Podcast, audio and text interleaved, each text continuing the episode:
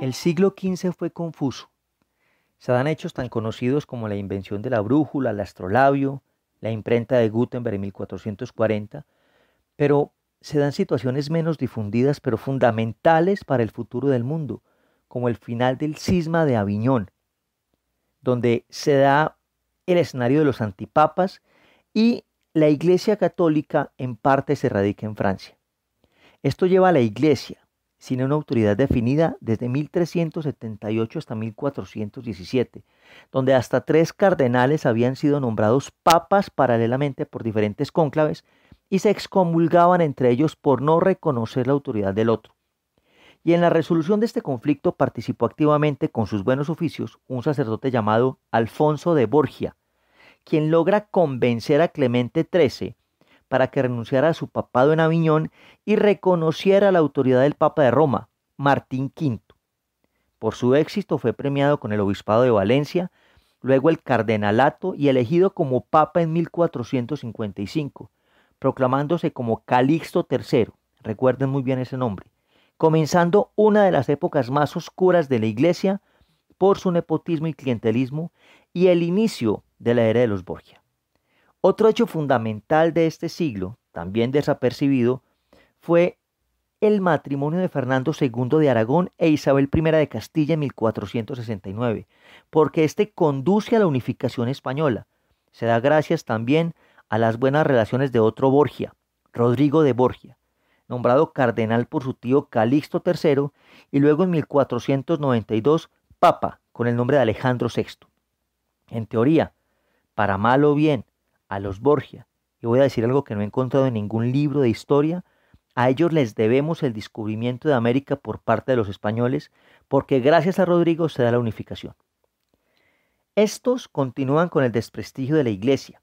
Cabe aclarar, no todo en los Borgia fue malo. Existen antagonistas como Francisco de Borgia, San Francisco de Borgia, santo patrono de España y también de Medellín. Pero hay un acontecimiento que determina el verdadero fin de la Edad Media. Aunque muchos libros aseguran que fue descubrimiento de América, este no lo fue. Fue un suceso que llenó de terror a toda la cristiandad.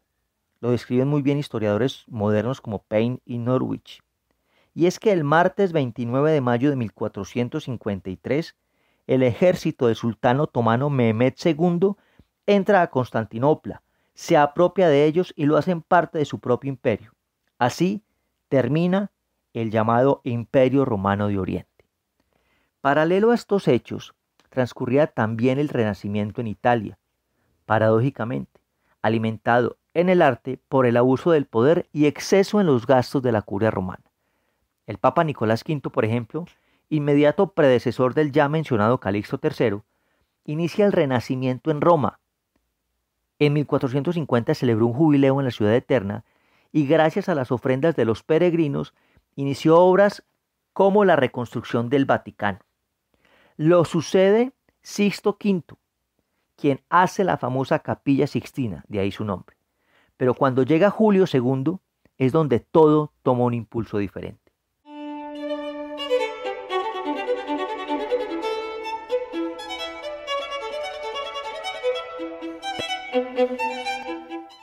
El cardenal Giuliano de la Rovere, padre de tres hijas con varias amantes, enemigo declarado de los Borgia, se hace elegir papa en 1503, a través obviamente de sobornos y contraprestaciones, con el nombre de Julio II.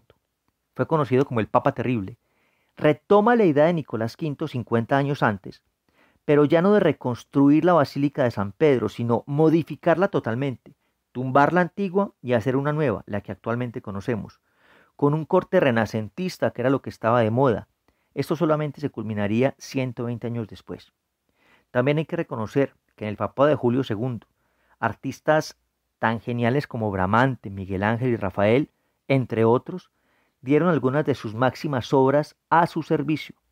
El esplendor del Renacimiento se da por la megalomanía de este papa y en general de la Iglesia. A Julio II lo sucede el nefasto Giovanni de Medici, hijo de Lorenzo el Magnífico, quien fue vinculado desde muy pequeño, a los ocho años, a una orden menor. A los 13 años ya era cardenal y a los 38 años es elegido papa con el nombre de León X.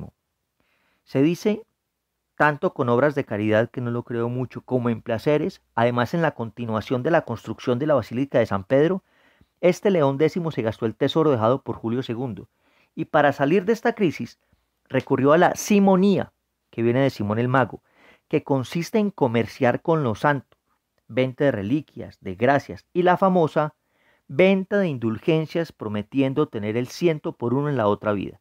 Este fue el detonante para que un fraile agustino de nombre Martín Lutero, el 31 de octubre de 1517, clavara en la puerta de la iglesia de Wittenberg las 95 tesis que iniciaron la reforma protestante. León X solo apunta a defender a la iglesia con la bula Exturge Domine y con la excomunión de Lutero. Lutero acepta el anatema con tranquilidad y la bula simplemente la quema públicamente. Sumado todo esto también a la decisión de Enrique VIII de participar de la protesta, separándose de la Iglesia de Roma en 1534 y asumiendo él como máxima autoridad de la Iglesia inglesa o anglicana como la conocemos por un aparente lío de faldas que vale la pena también describir en otro podcast. León X ya había muerto y lo sucedía otro Medici llamado Julio, quien fue nombrado papa como Clemente VII, o también llamado el Papa Desgraciado. Les voy a enredar un poquito más la cabeza.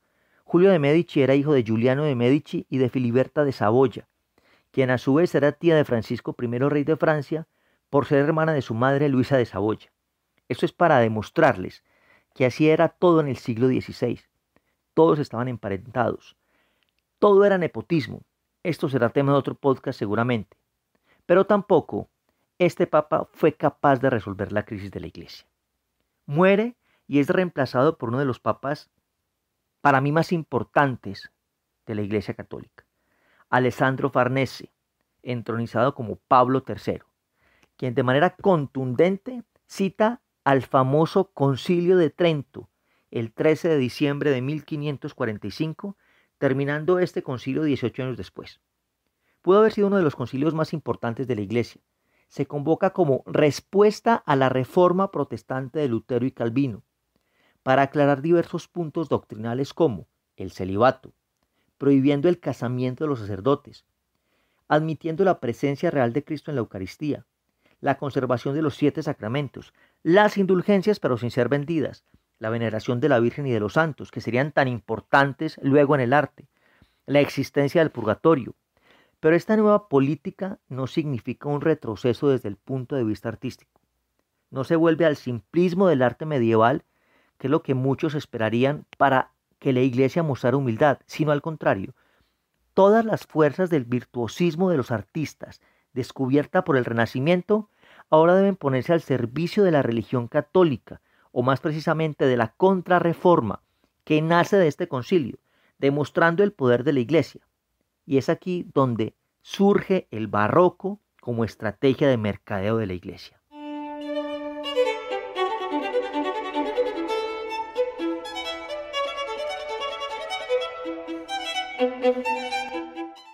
Barroco es una palabra peyorativa del portugués y es el nombre que se le da a las perlas deformes con bultos que son más grandes que las normales.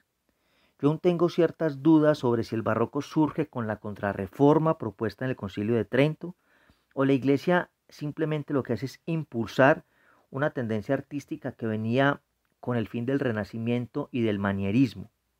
El hecho es que el barroco se manifestó a través de la exageración y ostentación, los dorados, la extravagancia en las construcciones, presentar los misterios religiosos a través de los sentidos, mostrar al católico del común la historia de la salvación y el poder de la iglesia en el arte. Además, se alejan de temas paganos y desnudos característicos del Renacimiento. Obligatoriamente hay que mencionar entre los principales representantes al escultor y arquitecto Lorenzo Bernini. Roma está llena, sus calles, de esculturas de este artista. Este mismo termina la Basílica de San Pedro, su plaza y baldaquino, que son el mejor ejemplo del barroco. En la pintura es necesario mencionar, lo hago desde el punto de vista de los que participaron como activistas en la contrarreforma, porque hay muchos más importantes, pero con otra temática, que mostraban la ostentación pero desde las casas reales, como Velázquez y Van Dyck. Estos son Caravaggio, para muchos un bandido, pendenciero, homicida, bebedor, pero un genio. Solo por curiosidad, a los que me escuchan, les aconsejo que busquen la obra La incredulidad de Santo Tomás. Es el verdadero maestro de las sombras, del llamado tenebrismo. Una artista importantísima, Artemisa Gentileschi, para mí de lo mejor que yo haya visto junto a Caravaggio, y la artista más importante de Roma en su momento. Habría que mencionar a Rubens, a Zurbarán, en la música nada más y nada menos que a Bach, Händel, Telemann y Vivaldi, entre otros. Y así el barroco se extiende de Italia al mundo. Fue un estilo de vida que dura hasta finales del siglo XIX, incluyendo América con su fastosidad y pompa.